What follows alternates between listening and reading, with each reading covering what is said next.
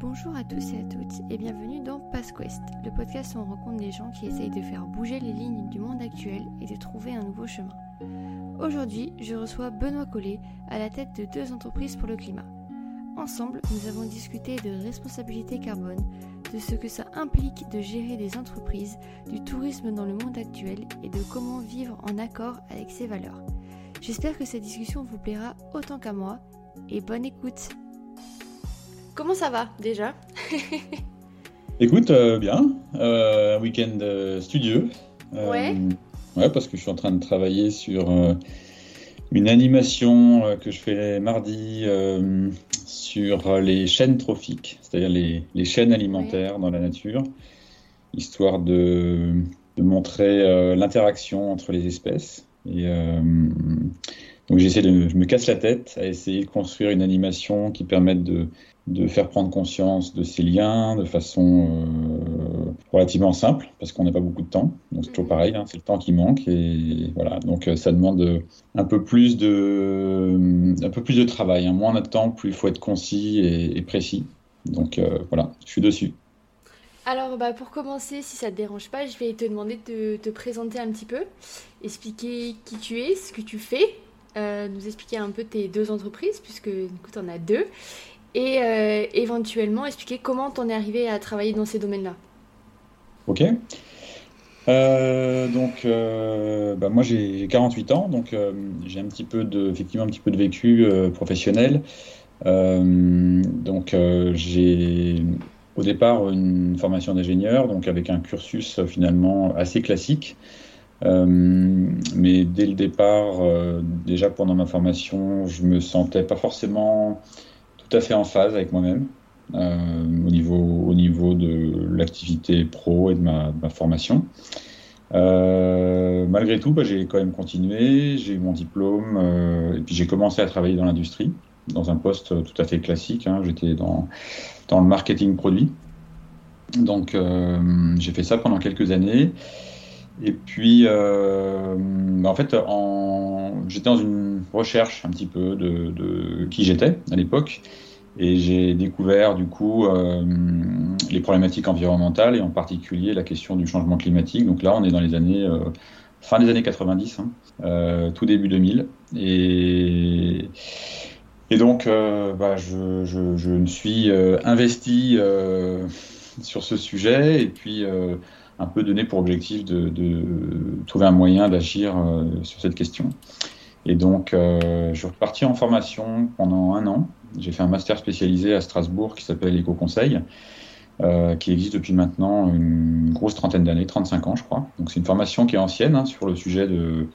À l'époque, on appelait ça développement durable. Maintenant, évidemment, ça s'est un petit peu élargi. mais bon, des métiers qui visent à assurer la transition écologique. Euh, et puis cette formation m'a permis ensuite de, de, me lancer sur le, dans le métier que j'exerce actuellement, enfin l'un des deux métiers. Donc euh, j'ai un métier donc de conseil euh, sur ces enjeux de transition bas carbone dans une entreprise qui s'appelle Alternative Carbone, qui est basée à Strasbourg. que j'ai fondée en 2007 et donc on est une petite équipe, on est six personnes. donc notre métier, c'est Ouais, alors c'est déjà. Oui, alors moi je trouve que c'est euh, très intéressant parce que on est euh, suffisamment gros pour pouvoir euh, commencer à faire des choses intéressantes, des missions assez importantes en, termes de volume et, parfois complexes. et puis on reste une petite, petite entreprise à taille humaine et donc ça permet de, bah, de garder du lien entre nous, d'être très agile. voilà, donc ça c'est ce qui me plaît.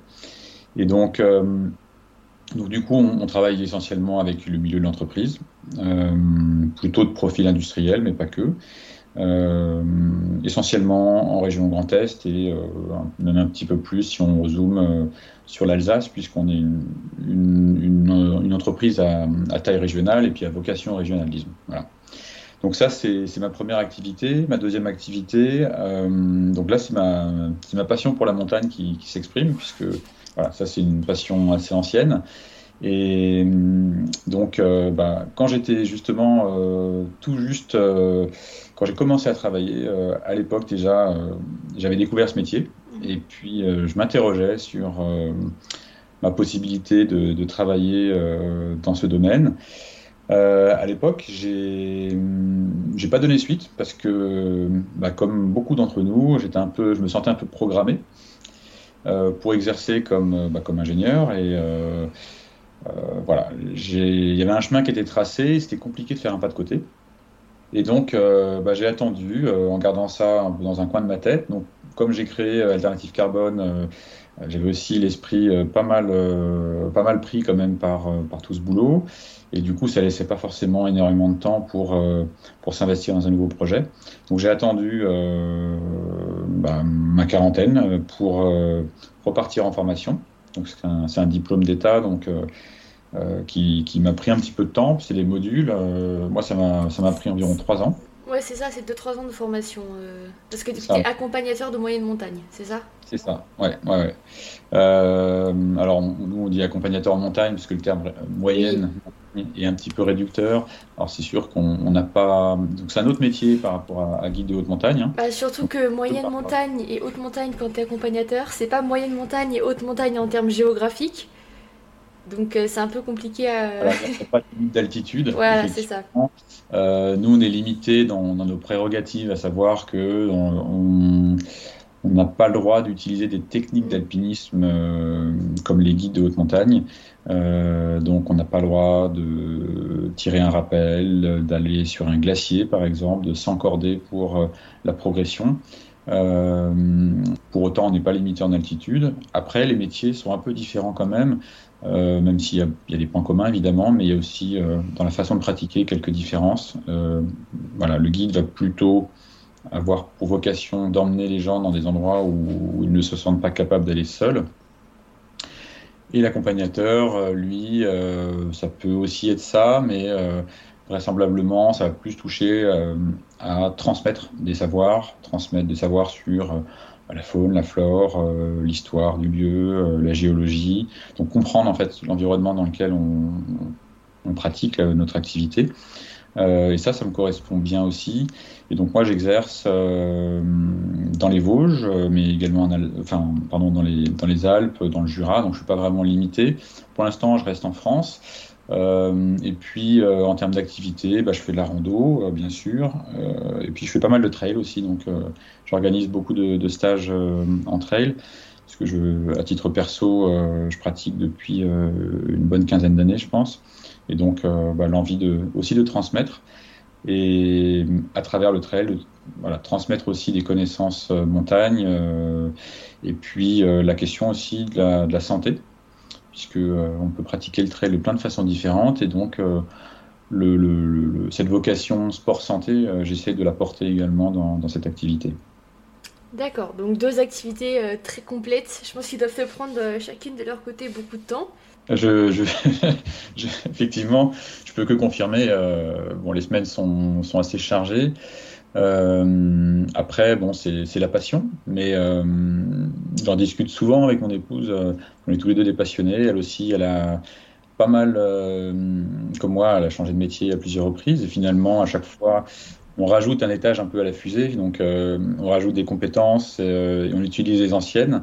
Et ça enrichit un petit peu la vision et la façon de, de faire. Et hum, après, voilà, on a souvent cette discussion de ne pas se laisser euh, manger hein, par, nos, par nos passions, parce que évidemment, ça nous nourrit, mais euh, ça suppose ensuite de faire des choix, dans, parce que voilà, pour tout le monde, hein, la journée fait 24 heures, et puis euh, l'énergie n'est pas inépuisable. Donc, ah bah, je comprends très bien. Ma, ma mère étant elle-même chef, chef d'entreprise, je vois très bien ce que c'est de ne pas se faire manger par son travail et faire que ça de toute sa journée. Donc j'imagine bien. Il faut trouver le compromis euh, entre les différents objectifs qu'on peut avoir dans la vie, euh, qui sont variables. Euh, voilà, donc il va falloir se réinterroger régulièrement sur finalement qu'est-ce que j'ai envie de faire de ma vie. Voilà, moi c'est une question à laquelle je réfléchis en continu en fait. Hein. donc je suis assez assez exigeant avec moi-même sur cette question. Euh, un peu du style jamais, jamais satisfait. Voilà, c'est un peu mon profil. Euh, pour autant, de temps en temps, je pense qu'il faut savoir euh, faire pause et puis quand même regarder le chemin parcouru pour se, rassurer ou quand même prendre conscience hein, du, chemin parcouru, même si on regarde souvent devant, parfois il faut, regarder un petit peu dans le rétroviseur et, se satisfaire aussi du chemin parcouru, de ce qu'on a fait. Mhm.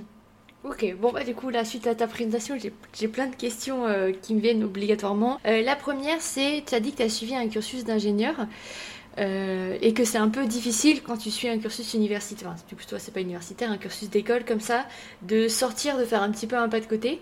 J'imagine très bien, je suis moi-même en dernière année de master donc j'imagine bien à quel point ça peut être compliqué de se dire ah mince, il y a d'un côté mes valeurs, d'un côté ce que je fais et maintenant comment je vais essayer de lier les deux.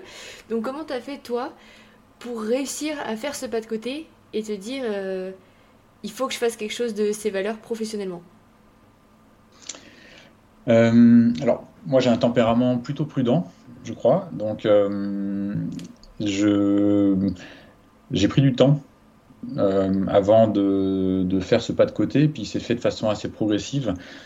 tu vois que j'ai pas quitté mon poste d'ingénieur sans avoir d'alternative déjà. Euh, je l'ai pas quitté pour aller, pour aller élever des chefs dans le, dans le Larzac, euh, pour caricaturer. Hein. Mais euh, en fait, je suis resté dans un cadre que je connaissais quand même, parce que j'ai suivi une nouvelle formation, un master spécialisé. Donc je restais quand même un petit peu dans quelque chose de connu. Ton master spécialisé, tu l'as fait en parallèle de ton poste d'ingénieur ou tu l'as fait après ta formation d'ingénieur Je l'ai fait. Alors, alors là où j'ai quand même pris un risque. Euh, parce qu'il faut quand même savoir en prendre de temps en temps, c'est que j'ai quitté mon poste en démissionnant à l'époque. Euh, donc j'avais 27, euh, ouais, 27 ans. un âge où c'était encore relativement facile, je pense, de prendre des risques financiers.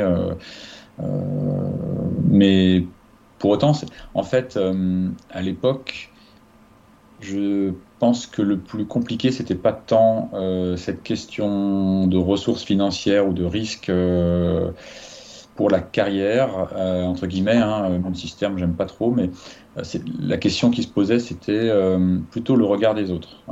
Moi, en ce qui me concerne, je pense c'était comment est-ce que mes parents, mes beaux-parents, mes amis vont considérer ce choix D'autant plus que 27 ans, c'est vraiment le début, enfin c'est encore le début de, ta carrière.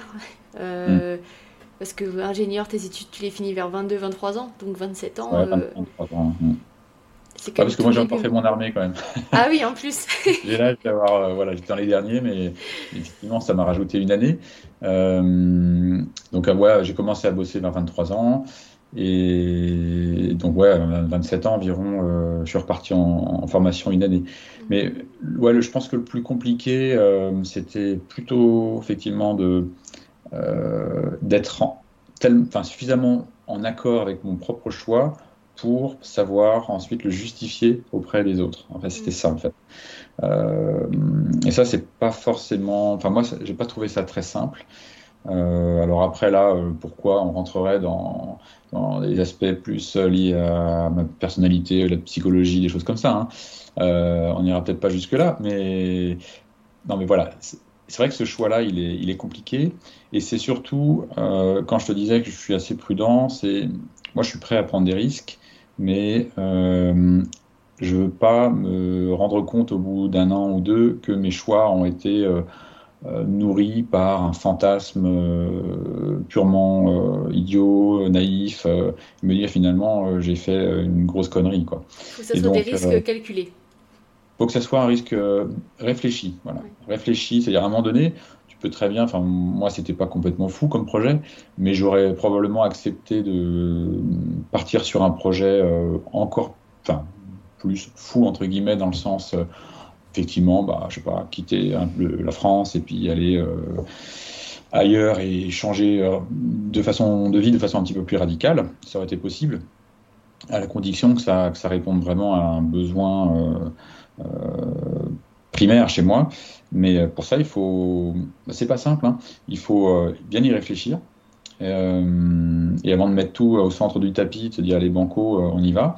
Euh, moi, j'ai besoin de temps pour savoir si, euh, parce que je suis quelqu'un qui, qui mûrit souvent pas mal de, de projets, d'envie. Voilà, il y a des périodes où j'ai envie de plein de choses, euh, parfois qui sont incompatibles les unes avec les autres. Donc, faut bien faire ses choix et te dire bon, finalement, ok, j'ai plusieurs idées en tête. laquelle est la plus viable, la plus pertinente, euh, la plus rationnelle. Euh, donc euh, voilà, là je fonctionne un peu ouais, en, ingénieur, quoi, hein, de façon un petit peu analytique. Donc il y a d'abord le cœur qui parle et ensuite il y a la tête qui reprend le relais en disant bon, ok, réfléchis, essaie de peser un peu le pour, le contre, et puis ensuite tu décides, mais de façon objective quand même. Quoi. Mm-hmm. Donc je suis pas impulsif, quoi. Voilà, c'est ça que, un petit peu en deux mots, si je devais être très synthétique.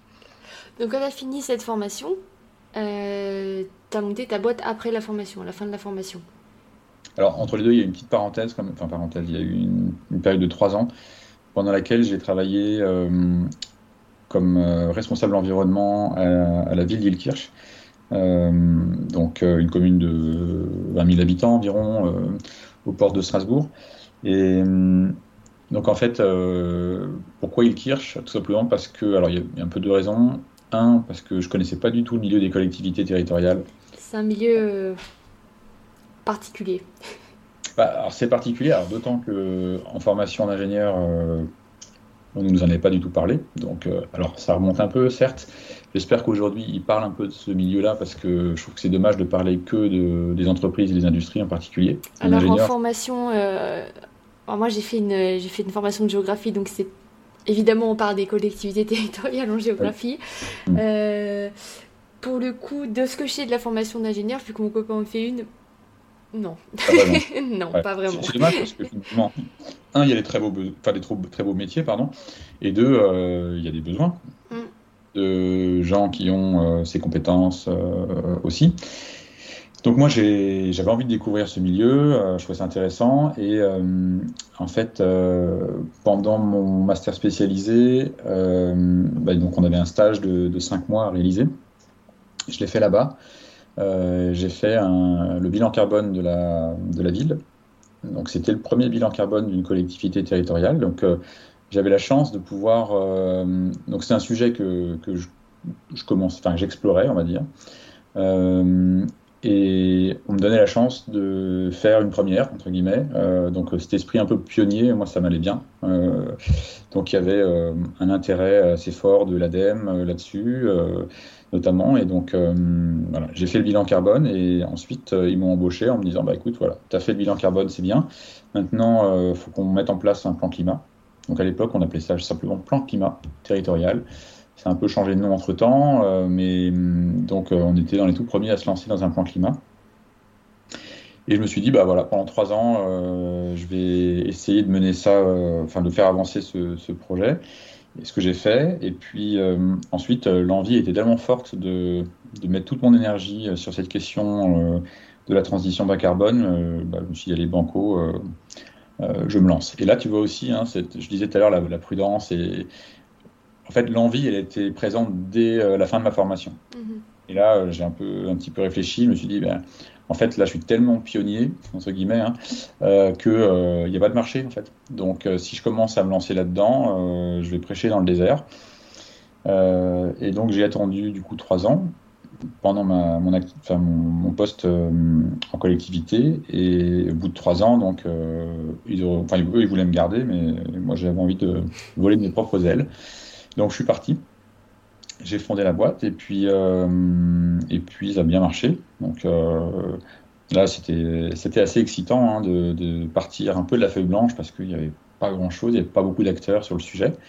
Et ça m'a permis du coup euh, bah, de progressivement d'en arriver là où, on en est aujourd'hui, parce que c'est une aventure Alternative Carbone, c'est une aventure d'équipe, hein, d'hommes et de femmes. Hein.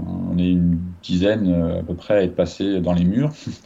Et, voilà, moi, c'est un, des aspects que je trouve le plus, le plus intéressant dans le boulot. Hein, euh, c'est ce travail euh, en équipe avec des gens qui ont des, valeurs très, très fortes. Et, du coup, bah, voilà, on partage ces valeurs, on partage les réussites et les peines parfois, parce que il y a aussi des missions euh, difficiles, plus difficiles et des missions qui aboutissent à, des résultats qui sont pas à la hauteur de ce qu'on qu'on a mis dedans. Et donc euh, voilà, le fait de, de, pouvoir le partager entre collègues, ça, ça rend aussi euh, toute cette aventure beaucoup plus intéressante. bah, C'est vrai que je pense que c'est un petit peu moins le cas aujourd'hui, ça, ça, commence un peu à changer, heureusement. Mais c'est vrai que quand on commence à s'intéresser un peu à tout ce qui est climat, protection de l'environnement, protection de la biodiversité, et que tu commences un petit peu à rentrer dans ce milieu, tu te sens quand même très seul au début. Ouais. T'as un peu l'impression d'être face, euh, toi, contre le monde. Donc j'imagine que d'avoir une équipe où tout le monde se soutient et tout le monde comprend les enjeux de ce qui se passe, ça, doit soulager et faire du bien de temps en temps. Alors c'est un métier effectivement où on peut euh, très vite euh, se sentir seul et avec un décalage, un gouffre entre ce qu'il faudrait faire et ce qu'on fait collectivement, hein, j'entends. Un écart aussi important entre euh, ce que mes clients euh, ont l'ambition de faire et ce qu'ils font réellement en termes d'action, de, de, réduction de leur, empreinte carbone, par exemple. Et donc, euh, c'est vrai que bah, on en parle beaucoup hein, de la solastalgie. c'est vrai que c'est un métier où on est exposé. Alors, même sans travailler dans le secteur, je pense qu'on peut, on peut être très anxieux par rapport à tout ça. Hein. Après, nous, euh, euh, bah, pour tous les, tous les professionnels qui œuvrent dans cette transition et, bah, qui sont confrontés euh, la plupart du temps à cette, cet écart qui existe entre ce qu'on fait et ce qu'il faudrait faire, c'est sûr que ça, ça, peut rapidement se transformer en, en des choses assez négatives hein, sur le plan, le plan du mental. Et c'est bien de pouvoir le partager, alors avec ses collègues, avec sa famille aussi, euh, même si bah, avec sa famille euh, ou ses amis, parfois il peut y avoir des écarts aussi, parce que sa famille, on la choisit pas, euh, ses amis, on les choisit, mais pas forcément sur ces critères-là. Critères Et donc oui, on, voilà, on se confronte, on se confronte à, cette difficulté à changer. Hein. Mm. et me met dedans parce que c'est un questionnement que j'ai quotidiennement hein, sur euh, qu'est-ce que je dois faire à titre personnel, est-ce que mes choix sont cohérents avec euh, ce qu'il faudrait faire et avec ce que je dis au quotidien.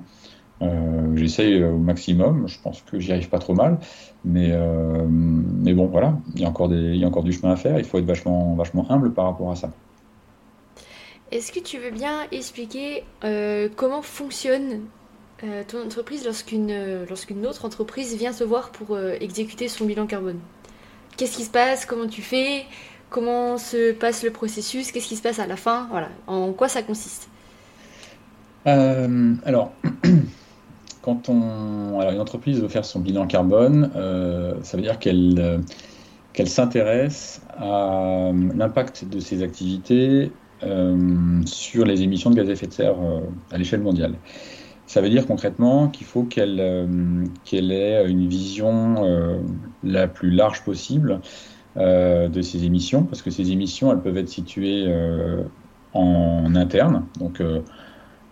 Une entreprise industrielle, par exemple, hein, on va prendre cet exemple-là, elle peut consommer de l'énergie dans le cadre de son process, hein, pour faire fonctionner des machines ou chauffer quelque chose.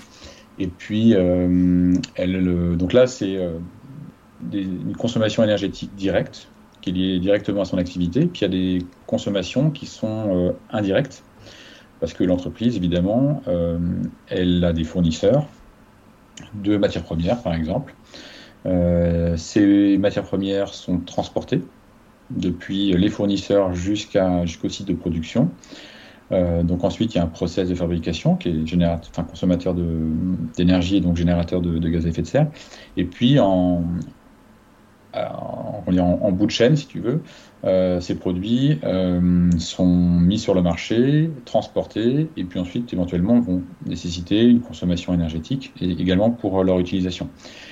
Donc ça c'est pour caricaturer un petit peu l'activité industrielle. Euh, et donc euh, l'entreprise qui vient nous voir, euh, bah, la première chose, ça va être d'évaluer quels sont les flux liés à son activité. Donc depuis comme une analyse de cycle de vie, hein, depuis le berceau jusqu'à la tombe. Donc on va regarder ce qui se passe tout en amont, l'extraction, si tu veux, des matières premières, la fabrication des premiers produits, jusqu'à la fin de vie des produits qui sont mis sur le marché. Parce que l'entreprise souvent elle fonctionne euh, dans le registre de la responsabilité, à savoir que elles, cherchent à prendre en compte uniquement ce qui est dans le périmètre juridique de leur activité. Donc, juridiquement, de quoi sont-elles responsables? C'est la question qui se pose. Donc, quand on regarde la consommation de gaz, d'électricité, par exemple, pour son process, bah, elle en est directement responsable, elle paye elle-même les factures. Par contre, ce qui se passe euh, chez les fournisseurs de rang 2, 3, 4, qu'elle ne connaît elle-même, euh, qu'elle ne connaît pas, puisque ça remonte assez loin dans la chaîne, euh, ben, elle ne se sent pas responsable finalement des émissions de gaz à effet de serre de ces acteurs-là. Et pourtant, elle en est dépendante. Mhm. Parce que sans la matière première, euh, sans euh, l'entreprise qui va extraire du sous-sol ou qui va faire pousser un certain nombre de produits alimentaires, par exemple, pour l'industrie agro, bah, sans ces matières premières, notre entreprise n'existe pas. Donc elle en est bien dépendante. Donc l'idée, c'est de lui donner une vision la plus vaste possible euh, de tout ce qu'est dans la chaîne de valeur en termes d'émissions de gaz à effet de serre, avec des choses qui sont directement de son ressort en termes de responsabilité, puis des choses qui sont en dehors de son périmètre de responsabilité, et dans laquelle, ben, desquelles elle est dépendante. Et c'est plutôt cette notion-là qu'il faut prendre en compte, la notion de dépendance, plutôt que la notion de responsabilité. Euh, et donc, euh, ben, en ayant une vision d'ensemble de cette activité en termes de ressources, ben, on va pouvoir ensuite calculer l'empreinte carbone liée à l'ensemble de ces activités. Donc ça va permettre ensuite de dresser une sorte de photographie de l'activité en disant, voilà, vous, euh, votre activité, euh, les postes les plus significatifs en termes d'émissions de gaz à effet de serre, ça va être peut-être euh, telle et telle matière première, ou le transport depuis tel et tel fournisseur ou vers tel et tel client, ou le traitement de certains types de déchets qui sont peut-être compliqués à, à, gérer en, bout de chaîne, ou peut-être les déplacements euh, de vos salariés sur les trajets domicile-travail. Bref, on, essaie d'avoir une vision vraiment la plus vaste possible pour ensuite prioriser et donc euh, faire ce diagnostic avec l'entreprise, le partager, de telle sorte qu'elle sache en fait où se situent les priorités en termes de, réduction des émissions de gaz à effet de serre. Donc ça, c'est vraiment la première étape, c'est en fait avoir une photo la, plus, la moins floue possible euh, des émissions. Euh, ça, c'est un premier objectif. Le deuxième objectif, c'est de pouvoir réduire ce bilan carbone. Sans quoi, la première étape n'est euh, pas très utile. Euh, donc, réduire les émissions, ça veut dire concrètement qu'il va, il va falloir discuter avec l'entreprise de, des actions qui peuvent être mises en place. Donc, bien souvent, nous, là-dessus, on n'a on pas de compétences métier. Hein. L'entreprise, elle connaît son métier mille fois mieux que nous même si parfois, bon, bah, on a travaillé déjà dans, avec des entreprises du même secteur, on commence à assez bien comprendre le métier. Malgré tout, on n'aura jamais la, compétence métier au, même titre que les gens qui travaillent dans l'entreprise. Donc notre, notre objectif déjà, c'est d'arriver à les mettre autour de la table et les faire adhérer à, notre objectif de réduction. Mmh. Euh, parce qu'il va falloir euh, les associer à ce projet et euh, les amener à trouver par eux-mêmes, en, quelque sorte, les meilleures solutions. Nous, on peut suggérer des choses, mais c'est jamais autant efficace si euh, les idées viennent directement des entreprises. Donc, euh, il va falloir du coup euh, faire preuve de pas mal de pédagogie, hein, donc d'expliquer la problématique, être sûr que tout le monde a un peu le même niveau de base initiale pour comprendre et, s'assurer qu'ils sont bien en accord avec l'objectif de réduction.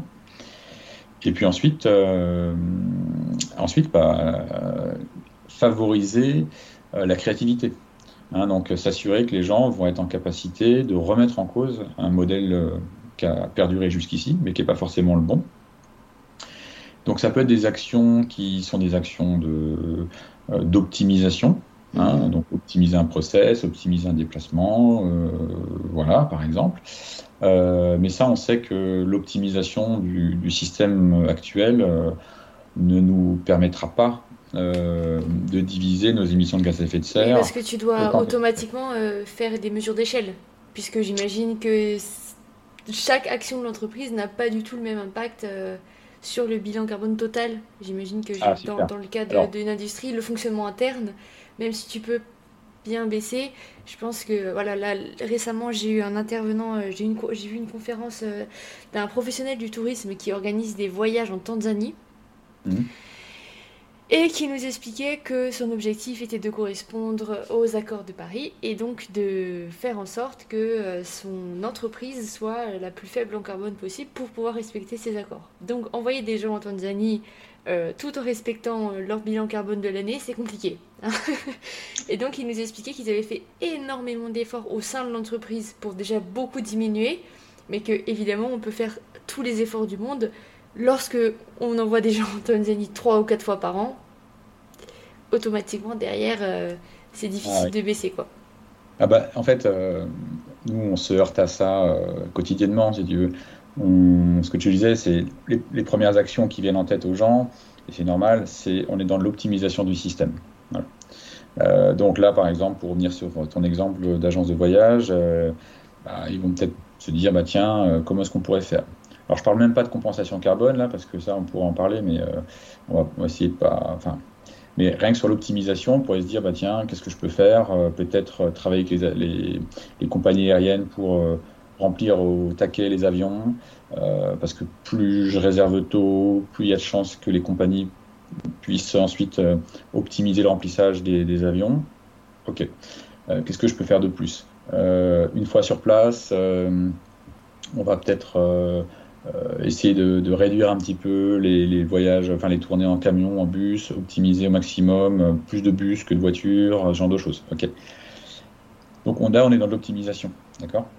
On change euh, change pas la philosophie, on change pas les valeurs, on s'interroge pas, même pas sur la stratégie.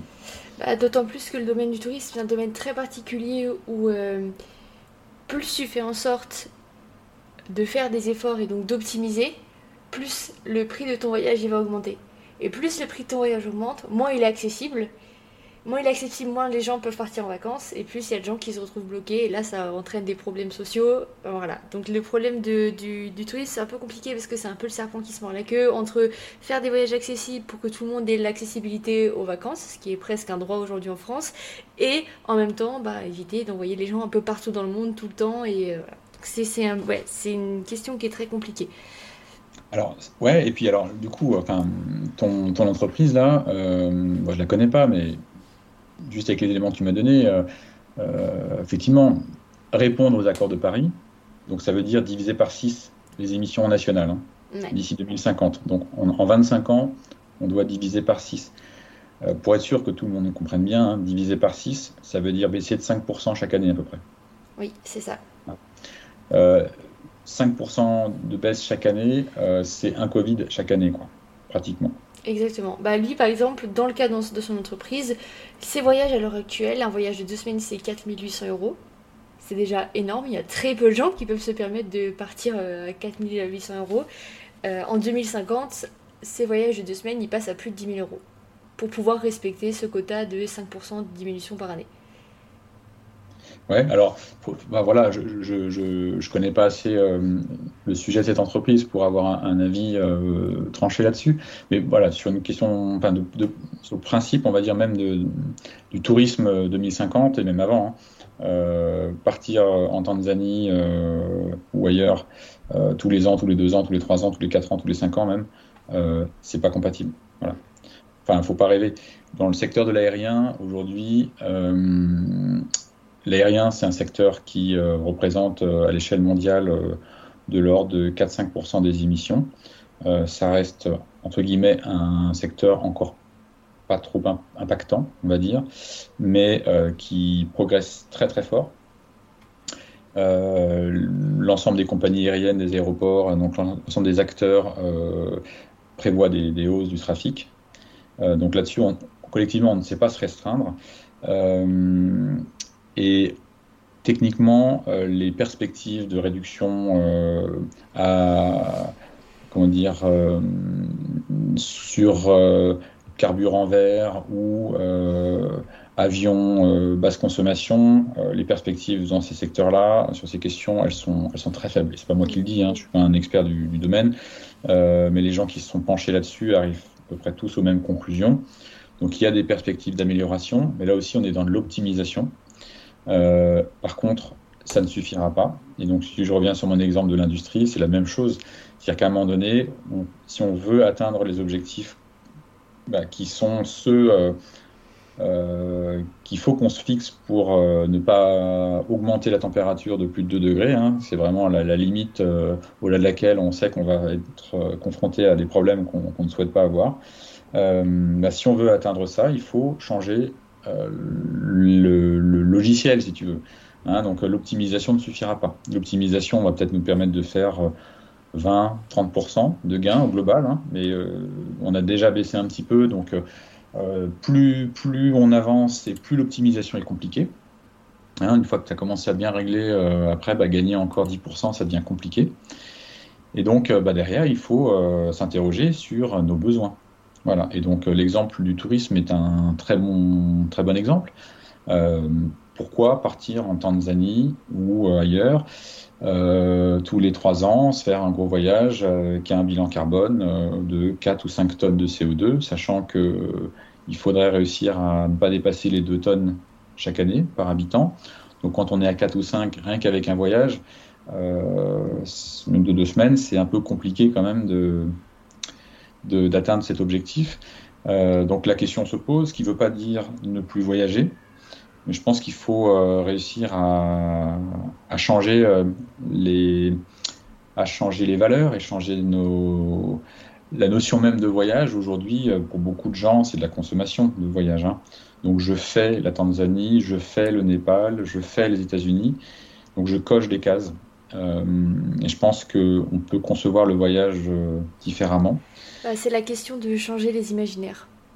Tout à fait. Arrêter de vendre les voyages à l'autre bout du monde comme quelque chose de tendance, comme quelque chose de faire à faire, de absolument à faire dans sa vie, et c'est là vraiment la question de changer les imaginaires. Faire comprendre aux gens que bah, rester en France, c'est aussi super cool. Euh, prendre le train pour aller à Amsterdam, bah, c'est aussi très bien. Euh, voilà. Changer les imaginaires pour montrer qu'on n'a pas besoin de partir à l'autre bout du monde pour avoir des belles vacances. Alors moi, c'est là, ça touche mon deuxième métier du coup, hein. euh, parce que dans mon autre métier d'accompagnateur, c'est un truc auquel je suis confronté souvent. Euh, et ça touche aussi euh, mes propres passions parce que moi je suis type perso très attiré par euh, les activités outdoor, par les pays nordiques. ma fille est actuellement en année universitaire à, Oslo, donc on est allé la voir. on y était en train, voilà. moi je vais de temps en temps en Suède, en Norvège. Depuis Strasbourg? Ouais. Strasbourg-Oslo en train, c'est combien de temps? 24 heures. 24 heures, ça va? Ça va. Euh, train de nuit euh, depuis, euh, depuis Hambourg. Et puis donc bah, je prends le train à, Offenbourg et puis hop, c'est parti. Donc c'est un petit voyage dans le voyage. et on y retourne prochainement. Bah, on y va en train. Et puis voilà, ça me semble normal.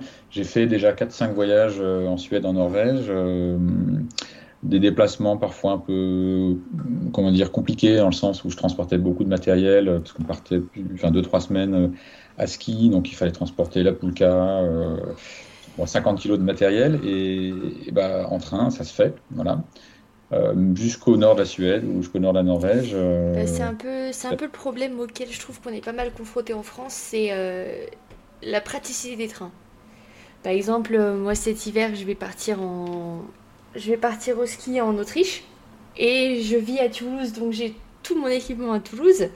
Et donc la grande question, c'est évidemment, je ne veux pas prendre l'avion. Euh, comment je fais pour faire Strasbourg-l'Autriche en train? Donc évidemment, euh, pas Strasbourg, Toulouse-l'Autriche en train. Donc je vais évidemment passer par Strasbourg pour rejoindre ma famille et ensuite euh, tracer avec eux. Bah, pour prendre le train avec toutes les affaires de ski, en France en tout cas avec la SNCF, faut être motivé. c'est un peu du sport, ouais, effectivement. Ouais, faut être motivé. Il, y a des, il y a des petits points bloquants parfois, effectivement. Alors en particulier en TGV, je trouve que c'est pas forcément le plus simple. Euh, ah bah c'est comme avec les vélos. Hein. Ah, j'ai mm. voulu faire euh, Lyon, Toulouse, Lyon dans ce sens-là, avec mon vélo. En TGV, c'est 4 heures en direct pour un prix entre 35 et 50 euros. Mm. Euh, avec un vélo, c'est 6h30 en intercité pour un prix à entre 70 et 100 euros. Juste parce que je veux prendre mon vélo, c'est quand même. Euh, et donc, bah, face à ça, il y a beaucoup de personnes qui, un, ont pas le temps, ont pas l'envie ou ont pas les économies, qui disent bah, tant pis, je prends ma voiture ou, euh, tant pis, je prends pas mon vélo, quoi. Donc c'est vrai que c'est. Ouais, la, SNCF, elle nous facilite pas la vie là-dessus. Hein. Bah, en fait, on a misé beaucoup sur la grande vitesse. Mm. Et on a un réseau grande vitesse, bon, à condition, euh, sur, sur transversal, comme tu disais, euh, Lyon-Toulouse, euh, c'est peut-être plus compliqué. Hein. Mais en tout cas, sur des axes plutôt nord-sud ou, ou de la moitié nord de la France, en tout cas, c'est très qualitatif, certes. pour autant, c'est vrai que dès qu'on veut transporter du matériel, un vélo, une poulka ou autre, alors tout de suite, c'est sport. Et encore, moi, je, je voyageais avec un copain, donc deux gaillards, on pouvait porter du matos, on se débrouillait, quoi. J'ai déjà fait des, trajets en TGV euh, en famille avec euh, ma femme, ma fille quand elle était petite. On faisait des trajets euh, rando vélo, tu vois. Donc on prenait le TGV et on partait dans l'ouest de la France. on a fait la Loire, on a fait des choses comme ça. Donc à l'époque, ma fille, elle était petite, donc il fallait transporter les, même à un moment donné les trois vélos. Ou alors quand elle était encore plus petite, deux vélos plus la remorque. Euh, dans un TGV avec la gamine à la main, c'était sport. Quoi, hein. Et bah, là, faut, beaucoup de, de, persévérance. Quoi. Hein. C'est ça, c'est de la euh, persévérance. si on veut démocratiser euh, le voyage en train, il faut aussi, hein, c'est pas suffisant, mais il faut aussi que les, les, comment dire, les outils de, de, transport, donc les trains et les horaires, soient quand même compatibles peu près hein, euh, avec nos besoins. Donc payer deux fois plus cher pour avoir un service euh, qui n'est pas à la hauteur, effectivement, euh, ça va pas. On est d'accord, ça va pas. Donc là, il faut changer, et puis il faut changer un petit peu les mentalités. Donc pour revenir du coup à cette question du voyage, hein, voyage lointain et changer les imaginaires, moi j'en suis intimement convaincu qu'il faut, il faut vraiment. ça marche beaucoup à l'exemplarité. Hein. Donc c'est pas, c'est juste montrer la voie et, montrer que on peut partir en vacances, on peut s'éclater, on peut faire des trucs top, soit euh, en restant en France. Et on a quand même un pays qui est, absolument fabuleux. Ah bah, on a cette chance d'avoir euh, un très petit territoire avec une richesse de paysages et de culture qui est, extraordinaire pour sa taille. Et, euh, et, puis si on veut aller découvrir d'autres cultures, d'autres endroits, bref, bah, ça peut aussi se faire en train. Hein. En tout cas en Europe, franchement, il y a quand même plein de solutions. Ça se démocratise, le train de nuit est en train de se redévelopper pas mal. Euh, il y a de plus en plus d'acteurs euh, qui apportent des informations ou des, des, offreurs de solutions qui vont dans ce sens-là. Donc, il faut les utiliser. Et c'est ce qui permettra de, les renforcer et puis ensuite de démocratiser euh, cette pratique. Après, bah, bien sûr, sur des plus longues distances, ouais, on va aller aux États-Unis, on va aller en, Afrique ou ailleurs.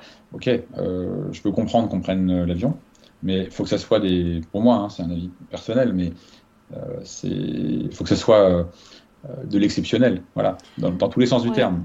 Là, la question que j'ai envie de te poser, c'est qu'est-ce que tu penses de l'idée du si on part loin, il faut rester longtemps par exemple, euh, tu peux partir aux États-Unis ou euh, en Amérique latine si tu le souhaites, mais alors tu restes pas une semaine, tu restes deux mois. Alors, moi j'en pense globalement du bien, parce que c'est cohérent. Euh, ça va dans, dans, le bon sens, si je puis dire, c'est-à-dire que on, amortit les émissions de gaz à effet de serre du voyage sur une durée longue. Donc ça, c'est bien sûr beaucoup plus cohérent, d'autant plus si euh, euh, ce voyage, du coup, devient un voyage exceptionnel quand on reste euh, un mois ou encore mieux deux mois sur place.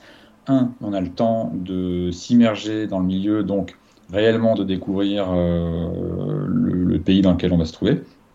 Euh, et puis, a, priori, c'est pas un voyage du coup qu'on va renouveler euh, chaque année ou tous les deux ans, puisque bon, on a investi du temps et euh, un budget à un voyage qui, qui, va compter. Alors, moi, titre perso, par exemple, mon dernier voyage en avion, c'était en 2006. là, je suis parti avec deux copains faire une descente de rivière dans le Yukon, donc juste à côté de l'Alaska. Et donc, on est parti un mois. bon, pour moi, ça a été un voyage enfin totalement fondateur si tu veux, parce que euh, vivre une aventure comme celle-ci, euh, complètement coupé de la civilisation, puisqu'on était au plus proche à 500 km du premier village, si tu veux, donc on était vraiment en pleine nature. pour moi qui, qui, suis un amoureux des grands espaces, c'était un moment absolument fantastique. et qui, qui, a participé à ce que je suis aujourd'hui. Tu vois, c'est un mmh. voyage, un peu voyage initiatique, si tu veux. Et donc, je considère que euh, investir euh, des émissions de carbone euh, pour un voyage comme ça qui a vraiment qui m'a marqué, qui a valu le coup, ça a du sens. Mais évidemment, c'est pas un voyage que je pourrais faire tous les ans, tous les deux ans. Au-delà même, même en mettant de côté les, les émissions de carbone, c'est tellement impliquant à tout point de vue que c'est un voyage que tu fais de temps en temps. Enfin voilà. après, les grands espaces comme ça, il n'y en a pas 50. Hein. Dans les endroits, enfin, pour un amoureux des grands espaces, moi, si je m'écoutais, si tu veux, j'irais probablement, euh, j'y serais retourné plein de fois et euh, j'irais euh, plus, plus fréquemment. Maintenant, bah, par souci de cohérence, j'y suis pas retourné, même si je peux te dire que ça me travaille hein, dans mes tripes. Et bah, j'ai trouvé une alternative, entre guillemets, avec euh, les pays nordiques en Europe, où je trouve des grands espaces qui sont peut-être moins grands espaces, parce qu'évidemment, ça n'a pas la dimension du Canada. Mais euh, ça m'a permis quand même euh, de vivre des très très belles aventures et de vivre des, ouais, des moments hyper intenses, parce que malgré tout, j'étais vraiment en pleine nature, en hiver, dans la tempête. Hein, tempête, à partir du moment où tu n'as pas de secours immédiat, tu vis des trucs hyper forts, et c'est ce que je voulais. quoi. Et est-ce que t'as pas ce côté euh, de frustration de te dire que toi, pour tes valeurs et pour ce que tu crois, tu vas t'empêcher de retourner dans cet endroit qui est très important pour toi, alors que t'en as d'autres qui en parallèle vont faire aucun effort, vont pas du tout faire attention à ce qu'ils font. Donc toi, entre parenthèses, enfin, entre guillemets, tu te sacrifies euh, pour la bonne cause, évidemment, quand d'autres ne le font pas. Je sais que ça, c'est un argument qui revient énormément de pourquoi je ferais des efforts quand d'autres ne le font pas. Euh, ouais, cette frustration, je la vis. Ouais, ouais, ouais. c'est clair. Euh, je la vis parce que parfois elle se transforme en colère. Euh, parce que, parce que bah, de temps en temps, j'observe autour de moi des comportements de gens euh, parfois hmm, inconscients, hein, mais plutôt, et là c'est là où ça m'énerve, c'est plutôt des gens qui effectivement s'en contrefichent. et moi, je, voilà, je me dis à ce moment-là, bah, oui, j'ai le sentiment de euh, faut pas se le cacher, hein, moi je le vis comme une, euh, perte, hein, comme un truc en moins, hein, de fait de ne pas m'autoriser euh, ce type de voyage. je trouve des alternatives qui sont pas mal, franchement j'en suis très heureux. mais repartir au Yukon, ça fait partie de mes, de mes rêves, si tu veux. du coup, je me, j'essaye d'avoir une approche assez pragmatique quand même, de me dire, je me l'interdis pas, voilà. Euh, si j'y retourne, c'est euh, déjà forcément c'est une durée longue peut-être que je m'offrirai un temps vraiment long, euh, tu vois, plusieurs mois, trois mois, six mois, faire une vraie coupure. Je pense qu'avoir des, coupures dans sa vie, c'est bien aussi. Faut pouvoir se les offrir, mais c'est un choix également. Et hum, donc partir plus longtemps et puis m'autoriser un jour d'y retourner. oui, ouais, je pense que je, je me l'interdis pas. Maintenant, euh, alors je sais pas si tu as entendu parler de, de, de, l'idée, entre guillemets, hein, je sais pas comment on pourrait la qualifier, euh, euh, de Jean-Marc Jancovici, hein, donc, qui nous a dit il y a quelques, quelques semaines, quelques mois, il avait été interrogé là-dessus. La question c'était combien de voyages est-ce qu'on peut s'autoriser hein, dans une vie mm-hmm. pour, pour un, Français, pour un Européen, disons, pour respecter les accords de Paris en quelque sorte. Euh, et, voilà, et pas complètement détériorer le, climat. Lui, il est arrivé à la conclusion qu'en ordre de grandeur, il fallait euh, pas dépasser 4 ou 5 voyages en avion dans sa vie. Euh, et, je pense que cette réflexion-là, elle est très intéressante. et c'est comme ça aussi que je conçois le, ce sujet. Me dire, bon, bah, voilà. Si tu commences ta vie euh, je, me permets de prendre mon exemple parce que moi, je, je commence ma vie d'adulte, entre guillemets. Je vais, je vais commencer ma vie professionnelle et donc tout ce, qui, tout ce qui va avec. Si tu commences ta vie en partant de ce principe-là, je pense que c'est déjà plus facile. Parce que tu t'organises un petit peu. Tu dis, ok, bon, bah si j'ai que 5 voyages, euh, j'ai ces endroits où je veux absolument aller, il faut que je m'organise ces moments dans ma vie où je m'offre ça. Alors que euh, du coup, je vais prendre l'exemple opposé qui est celui de mes parents.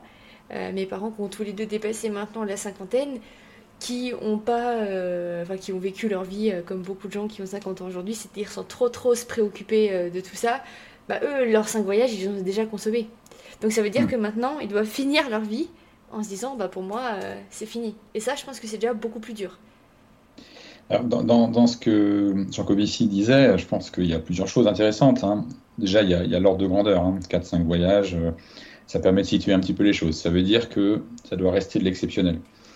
première chose. Après, on peut pinailler sur comment est-ce qu'on traduit ça? Est-ce que c'est 4, est-ce que c'est 5, est-ce que c'est des grands voyages, des petits voyages? Bon, ça, c'est du détail. Hein. Mais un jour, peut-être qu'il faudra trancher là-dessus. Mais c'est déjà l'idée même de quantifier. Et puis après, derrière cette, idée, il y a aussi la notion de quota, entre guillemets, individuel. Parce que il y, a, plusieurs façons de, traiter ce problème. Euh, là, on parle de l'avion, hein, parce que depuis un quart d'heure, on est vraiment branché là-dessus, mais euh, il y, a une façon euh, qui peut être d'augmenter les prix, hein, de se dire, bah, on va rendre le problème, entre guillemets, plus, enfin, moins accessible. Ce qui va de toute façon arriver, parce que quand on n'arrivera plus à accéder au kérosène et qu'il faudra le taxer. Oui, alors ça, ça reste encore euh, des, sujets en débat. Euh, le kérosène aujourd'hui n'est pas taxé. Euh, la TVA est réduite sur les billets d'avion. donc il y, a plein d'avantages hein, qui, qui, en fait, c'est l'héritage des années 50 où on a voulu développer le territoire français en mettant des avions, en facilitant les déplacements des gens. Donc c'était à vocation développement économique. Hein. Euh, sauf que 70 euh, ans plus tard, euh, on n'a pas changé les règles du jeu, alors que le problème, lui, il est bien là. Et donc, donc du coup, effectivement, on a, les gens ont pris cette habitude et rendre l'avion plus cher, effectivement, ça amènera certainement une partie de la population à moins le prendre, voire à plus le prendre. mais c'est une solution qui n'est pas équitable du tout. C'est clair. Parce que les gens, aujourd'hui, l'avion, c'est déjà, par essence, déjà aujourd'hui, c'est pas équitable. Parce que en France, hein, on a, euh, je crois, 10% de la population qui représente dans, 50% dans le monde, euh, Dans le monde, c'est 90% de la population mondiale qui n'a jamais pris l'avion. Voilà. Donc c'est un sujet déjà à la base qui est très, très inéquitable. et si on augmente le prix, ça va être pire. Voilà. Avec tout ce que ça peut générer derrière, générer derrière comme insatisfaction, comme injustice, etc. Euh, donc c'est pas, enfin seul, c'est une solution qui est pas, à mon avis, qui a mm. pas vraiment de, de sens. Euh, et je pense qu'il faut euh, passer par quelque chose de plus équitable et effectivement la notion même de quota, de dire bah voilà par exemple, hein, je sais pas, j'ai pas du tout réfléchi à la question, mais de se dire bah voilà entre je sais pas 20 ans et 30 ans, on a le droit à deux voyages, entre 30 ans et 40 ans un voyage, entre 40 et 50 un voyage, voilà dans ce genre de truc. Euh, et quels que soient euh, ses moyens financiers, euh, bah, finalement, le quota est le même, avec une égalité de traitement là-dessus. Bah, ça me semble bien, avec peut-être bien sûr des ajustements. parce que en fonction de, bah, il y a des gens qui ont, je sais pas, je pense, je connais des gens qui ont des enfants en Australie ou évidemment ça pose des questions. Donc là-dessus, je suis tout à fait ouvert à la discussion. Hein, je comprends bien la problématique. Mais disons que ce qu'il faut surtout, c'est créer la contrainte pour euh, réduire euh, le tourisme de masse, euh, le tourisme de consommation, si tu veux. Mm. ça, ça me semble un point vraiment essentiel parce que ça participe à la fois au changement climatique de façon quand même de plus en plus importante, et d'autre part, c'est très inéquitable en fait. Donc une, portion assez congrue de la population finalement euh, profite entre guillemets et génère euh, une partie du problème euh, dont tout le monde, dont tout, que tout le monde subit. C'est vrai. Et donc pour revenir un peu plus à toi et tes entreprises, donc avec Ligne de Crête, c'est ce que tu essayes un petit peu d'endiguer en emmenant les gens plutôt à rester en France et à découvrir les merveilles qu'on a en France.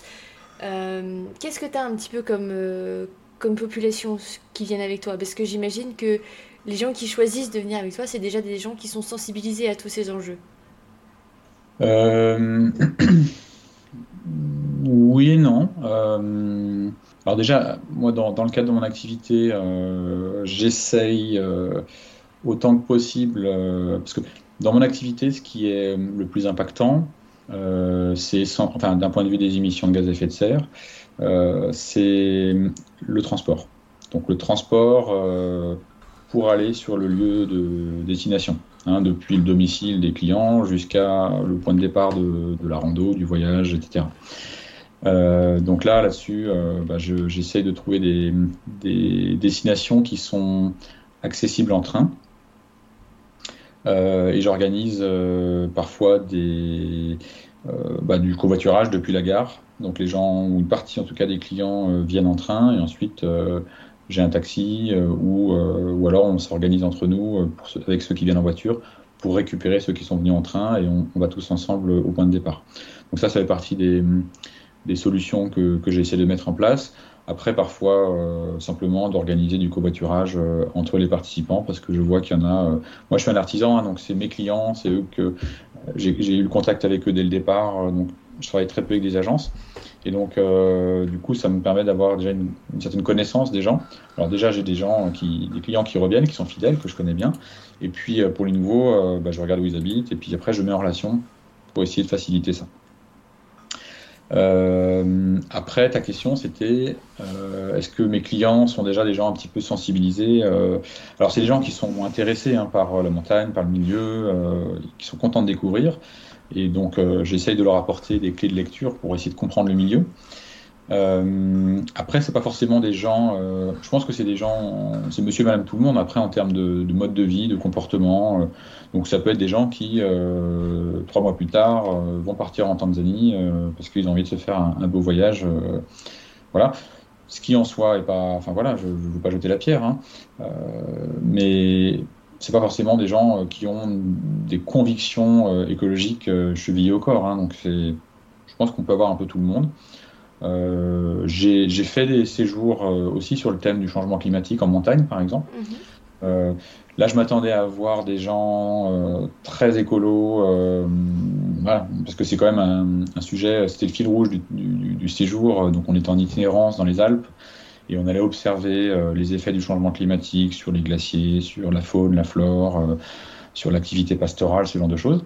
Et donc je m'attendais à trouver des gens euh, plus attentifs à ces questions que, la moyenne, euh, peut-être avec déjà une idée assez euh, claire de, la problématique. Et puis en fait, pas du tout. Voilà, j'avais Monsieur, Madame, tout le monde intéressé, mais content de parler d'autre chose. Et j'étais surpris. Finalement. Qu'est-ce qui pousse ces gens à choisir ce type de séjour? C'est ah, quand, même particulier de, de, se dire je vais partir en montagne avec un thème quand même assez fort, parce qu'en plus, il faut, faut avoir le, le, corps, le cœur un peu accroché hein, pour entendre parler de changement climatique pendant plusieurs jours, parce que c'est un peu déprimant au bout d'un moment. Euh, c'est quand même particulier comme démarche, je trouve.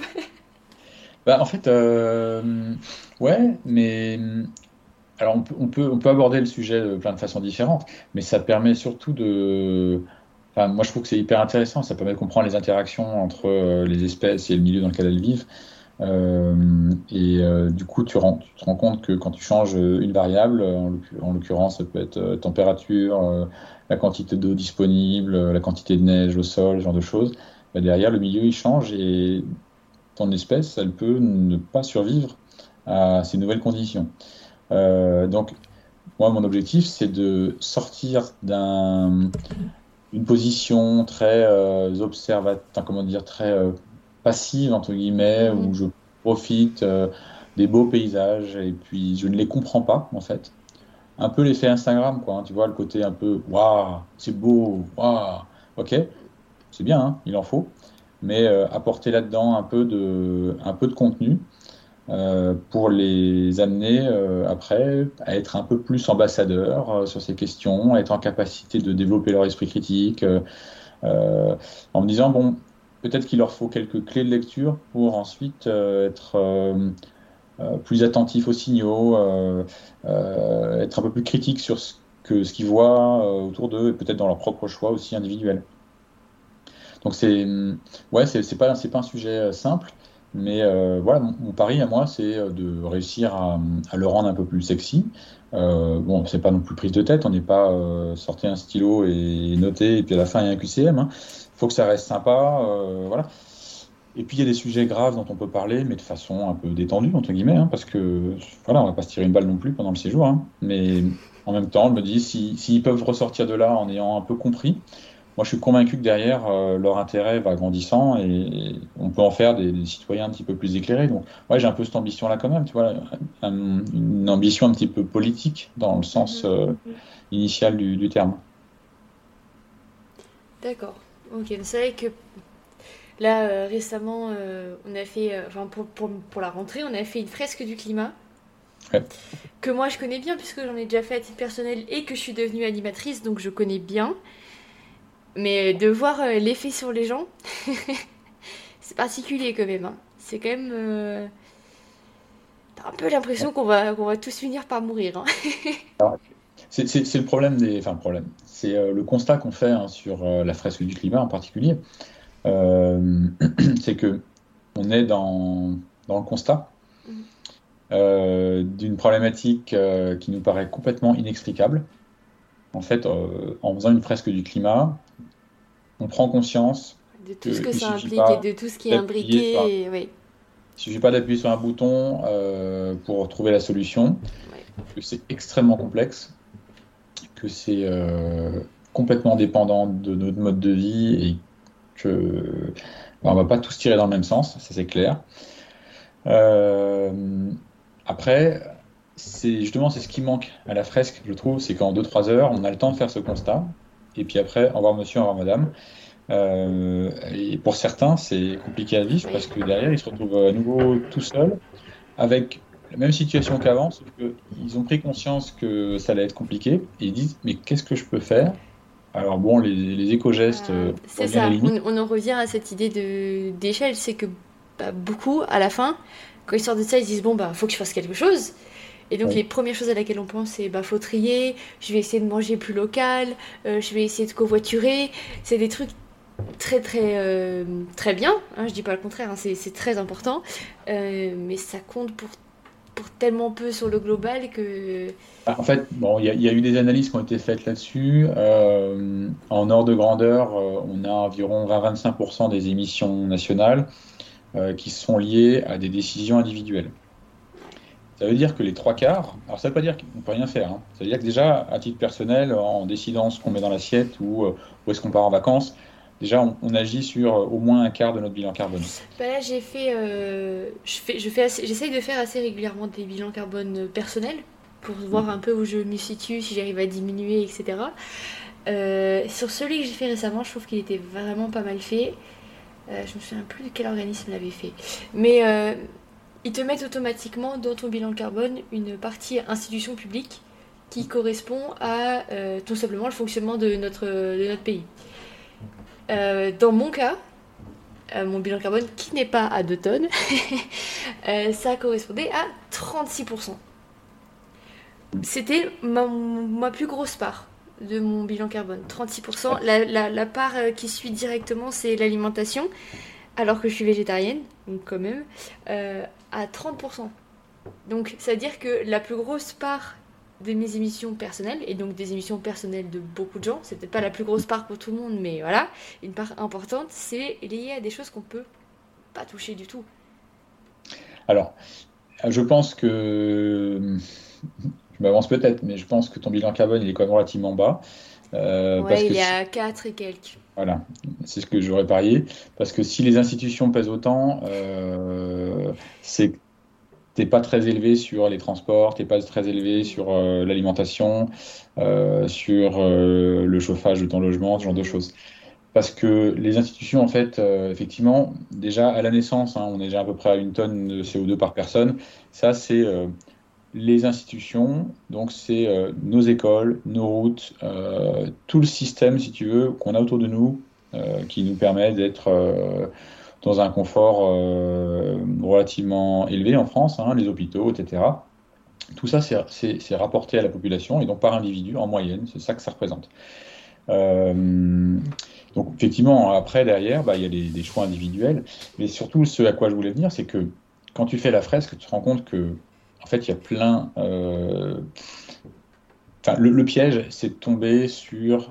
C'est là où je veux en venir, c'est de tomber sur euh, comment dire, penser que la solution, elle est individuelle. Non, la solution, elle est surtout collective. Mm. En fait, euh, ouais, il y a des choix individuels à faire en toute cohérence. Et on a, on a parlé de où je pars en vacances. Voilà. Ok, ça, c'est un choix individuel.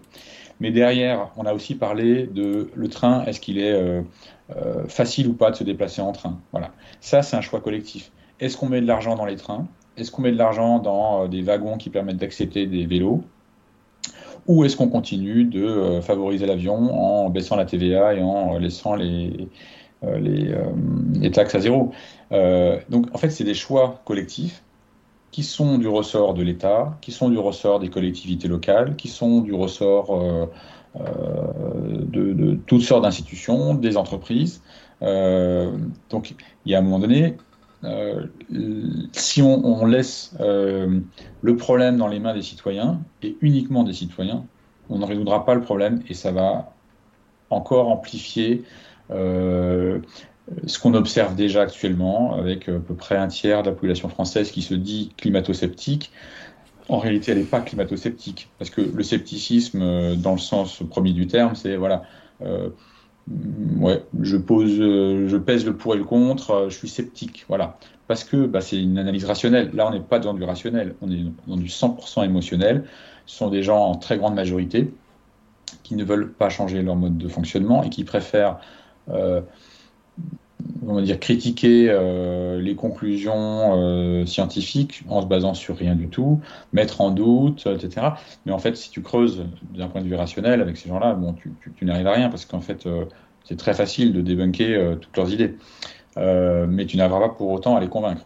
Donc on a, on a une population qui est complètement réfractaire au changement, mais ça, ça vient du fait que, en fait, les institutions aujourd'hui, les entreprises, euh, ne font pas le nécessaire. Et donc, on dit aux citoyens, ah, il faut agir. Ouais, il faut agir. Soit, il faut agir. Chacun doit prendre sa part de responsabilité, mais à la hauteur de ses moyens aussi. C'est-à-dire que un gars euh, qui gagne le SMIC, euh, qui fait ce qu'il peut, lui, son problème, c'est pas ce qu'il va partir au Cagny en vacances. D'accord? La question, c'est effectivement, peut-être que son bilan carbone, il va évoluer plus ou moins, mais il aura un bilan carbone, à mon avis, déjà assez bas, parce qu'il n'a pas le choix. Mm. Euh, par contre, euh, bah, les 10% euh, les plus riches des Français, eux partent en vacances, ont une vie bah, plus facile, ils ont plus de choix, ils ont aussi plus de facilité de comprendre la problématique probablement parce qu'ils ont accès à l'éducation. ils ont aussi plus de pouvoir pour décider de ce qui se passe. C'est des gens qui ont un pouvoir dans leur entreprise, qui ont du pouvoir dans, en tout cas dans leur fonction professionnelle. Euh, donc ils peuvent plus facilement euh, guider un petit peu euh, la société. et ces gens-là, bah, il faut qu'ils prennent leurs responsabilités en tant que décideurs aussi. Ça, je pense que c'est super important. Donc, laisser la décision aux citoyens, euh, ça fonctionnera pas, ça c'est clair. Il faut collectivement, on arrive à trouver des, solutions. Et donc, la suite de la fresque, pour terminer sur cette question de la fresque, la suite de la fresque, ça serait de se réunir au sein d'une entité. Donc, on fait une fresque dans une entreprise, par exemple. Ensuite, on se réunit au sein de l'entreprise, on dit, eh, oh, les gars, qu'est-ce qu'on fait collectivement? Qu'est-ce que nous, en tant qu'entreprise, on peut faire? Parce que, ok, on est une PME de 100 personnes, 150 personnes, euh, on n'est pas une multinationale, soit, mais à 100 ou 150 personnes, à travers les produits qu'on vend, ce qu'on fabrique et tout, euh, notre écosystème, on peut agir dessus. On a beaucoup plus de pouvoir qu'un euh, individu dans son coin. Voilà. Donc, qu'est-ce qu'on peut faire? Et La question, elle est là. Et donc, la suite de la fresque du climat, c'est ça. Donc, ça peut être faire un un bilan carbone, mais ça peut être tout simplement, il y a des tas d'actions de bon sens qui peuvent être réalisées à l'échelle de l'entreprise, mais il faut encore euh, ouvrir le débat dans l'entreprise. Donc ça, il faut en avoir envie, hein, bien sûr. Hein. donc c'est à l'échelle des, bah, salariés, euh, mais aussi beaucoup de la direction de l'entreprise. Euh, pour revenir sur ce dont on avait parlé au début, en parlant de, ton entreprise et du bilan que tu faisais pour, bah, les autres entreprises qui venaient te voir, donc tu as expliqué que tu leur faisais un petit peu un plan d'action euh, des différents pôles sur lesquels ils pouvaient s'améliorer. Qu'est-ce qui se passe après pour eux, concrètement? Euh, Est-ce que tu les suis pour vérifier qu'ils le mettent en place ou est-ce que c'est un petit peu à leur bon vouloir? Toi, tu, leur as donné euh, les clés en main et maintenant, ben, on va voir ce qu'ils vont réussir à faire. Comment ça se passe après? Comment l'entreprise qui a quand même déjà fait cette démarche, donc c'est déjà que c'est une entreprise qui a un petit peu envie de, de s'améliorer, comment est-ce qu'elle gère l'après-bilan ah, C'est une bonne question. Euh, il, y a, plusieurs façons pour elle euh, de s'organiser par la suite. Euh, parfois, nous, on est encore impliqués dans, dans, la suite du processus. on va être amené à, à, suivre l'évolution des actions, à se réunir encore avec le comité de pilotage ou le groupe de travail qui a été, a, qui a été construit pour, pour ça. Donc on peut être amené à poursuivre ce travail. Euh, et là, les entreprises euh, font appel à nous parce que euh, elles ont envie d'avoir un regard extérieur, elles ont envie d'avoir un expert autour de la table qui va essayer de les guider, qui va les aider à prendre du recul, leur poser les bonnes questions, bosser un petit peu dessus. Parfois, il y a des analyses complémentaires à réaliser. et puis, alors ça, c'est pas le cas général. Hein. Le cas général, c'est plutôt l'entreprise qui va ensuite travailler en autonomie. Donc, euh, parfois, euh, en faisant appel à nous à nouveau euh, au bout de quelques mois, quelques années, pour des analyses complémentaires, pour mettre en valeur un certain nombre de choses qui ont été faites. Et puis parfois en autonomie complète. Euh, donc là, on sait euh, parfois que euh, bah, certaines ont, avancé sur ces questions, ont des résultats, et puis parfois on se rend compte que les résultats ne sont pas à la hauteur de, l'ambition première, parce qu'en fait, elles se confrontent ensuite à d'autres difficultés. Qui peuvent être de temps en temps des moyens financiers, mais c'est essentiellement une question de priorité. C'est-à-dire que les actions qui ont été qui ont été euh, élaborés euh, nécessitent du temps pour être mis en œuvre. Et ce temps manque euh, aux gens. Concrètement, aux chefs de projet, aux responsables XY. Ces gens-là doivent être fortement contributeurs sur, sur certains sujets. Et puis en fait, on leur demande tellement de choses par ailleurs sur d'autres trucs qui leur paraissent plus importants ou plus urgents que le sujet réduction de l'empreinte carbone devient secondaire en fait. Euh, donc pour, pour éviter de se retrouver là-dedans, euh, nous, ce qu'on ce préconise, hein, bien sûr, euh, c'est d'aller vers. Alors ça peut être, il y a des actions en fait qui visent à, évaluer justement la maturité de l'entreprise sur ces questions. Hein, il y a des notations qui existent, donc d'aller éventuellement vers ça, et puis de communiquer aussi auprès de à l'extérieur, auprès des clients, auprès des fournisseurs, euh, avec de la sincérité, hein, un petit peu de transparence pour expliquer, voilà, voilà euh, où est-ce que nous, en tant qu'entreprise, on se situe. Euh, voilà nos engagements, voilà les contraintes auxquelles on, est confronté, nos difficultés, et puis ensuite pouvoir dire, bah voilà, ça j'ai pas réussi, ça j'ai réussi. Je pense que ça c'est un discours qu'on est tous capables d'entendre. ce qu'on est moins capable d'entendre, c'est les entreprises qui ou d'autres acteurs, peu importe, euh, qui nous mènent en bateau, hein, donc euh, qui nous racontent des cracks, euh, qui tournent autour du pot. Ça, ça arrive ça quand même, des, des entreprises qui, qui derrière. Alors à, notre, nous, on n'y est pas confronté, je crois pas. Enfin, j'ai pas le souvenir d'avoir été confronté à ça. Mais après, en tant que citoyen, en tant que consommateur, ça, c'est un truc que je vois tous les jours. et c'est parfois un manque de maturité sur le sujet, mais de moins en moins. C'était le cas à une époque. Euh, je pense qu'aujourd'hui, euh, les entreprises qui restent un peu dans ce registre euh, greenwashing, quoi, hein, mm. c'est essentiellement des entreprises qui cherchent à, tromper, si tu veux, hein, gagner du temps. et en fait, alors c'est souvent double tranchant, c'est-à-dire qu'un jour ou l'autre, hein, l'effet boomerang, ça revient dans les dents. donc les grosses entreprises, ils sont, ils sont confrontés parce qu'elles sont, elles sont très visibles, elles sont analysées, elles sont étudiées par les ONG. Donc en général, elles, subissent quand même euh, le, contre-feu à un moment donné. Ça dépend des entreprises, parce que on va prendre l'exemple de la, meilleure entreprise sur Terre, Chine. Euh, c'est quand même une entreprise qui a fait toute une action. Bon, on sait à quel point c'est une entreprise euh, qui, pour l'environnement, pour les droits humains, pour le respect des conditions de travail, je pense que on peut difficilement faire pire. et pourtant, elle a fait une super action de com pour montrer que regardez comme ils sont généreux. Ils ont donné, je sais plus, euh, je sais plus quel montant pour une ONG sur l'environnement pour préserver je ne sais plus quel territoire.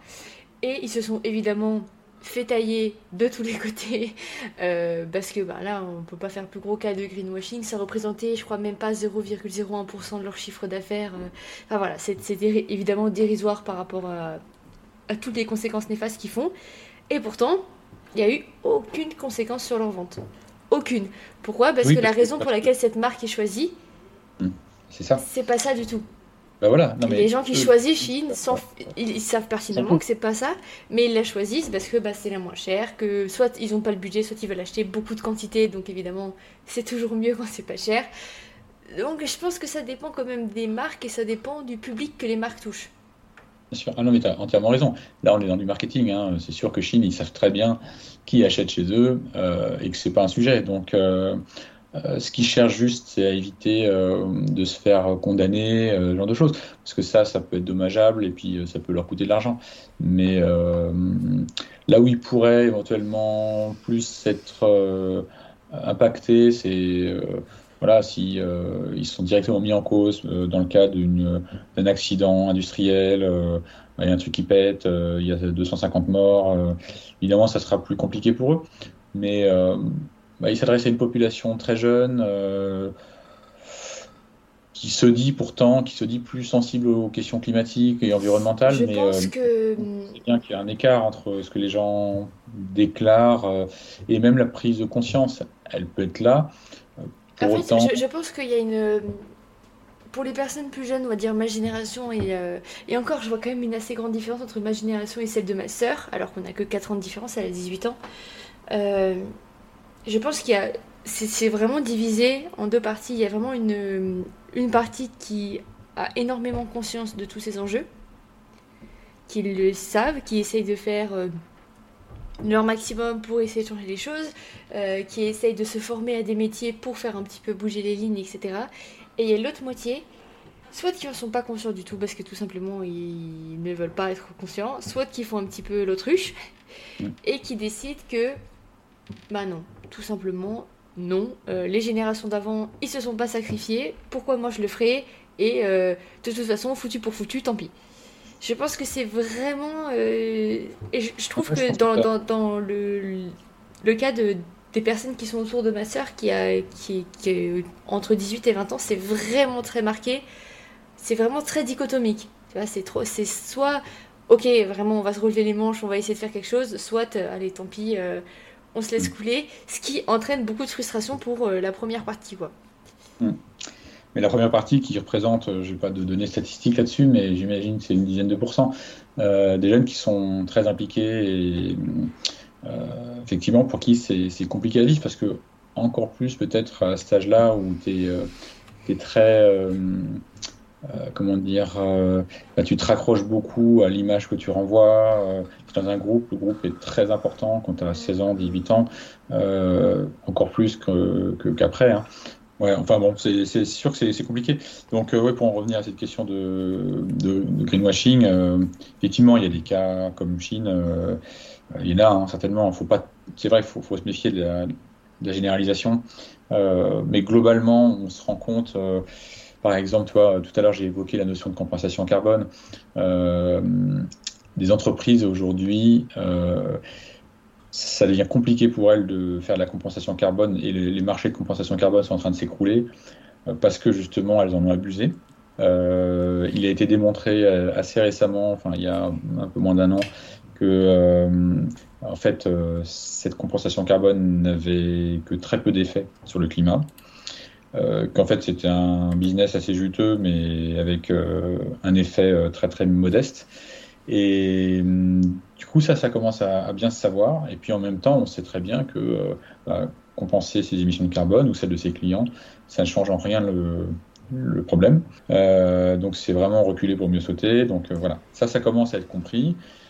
du coup, c'est un outil en moins dans les, mains des entreprises qui, bah, type Air France, type voilà, des entreprises qui, par facilité, et qui avait peu de solutions alternatives, si ce n'est de changer, s'attaquer au, modèle économique, bah, ça permettait de gagner du temps.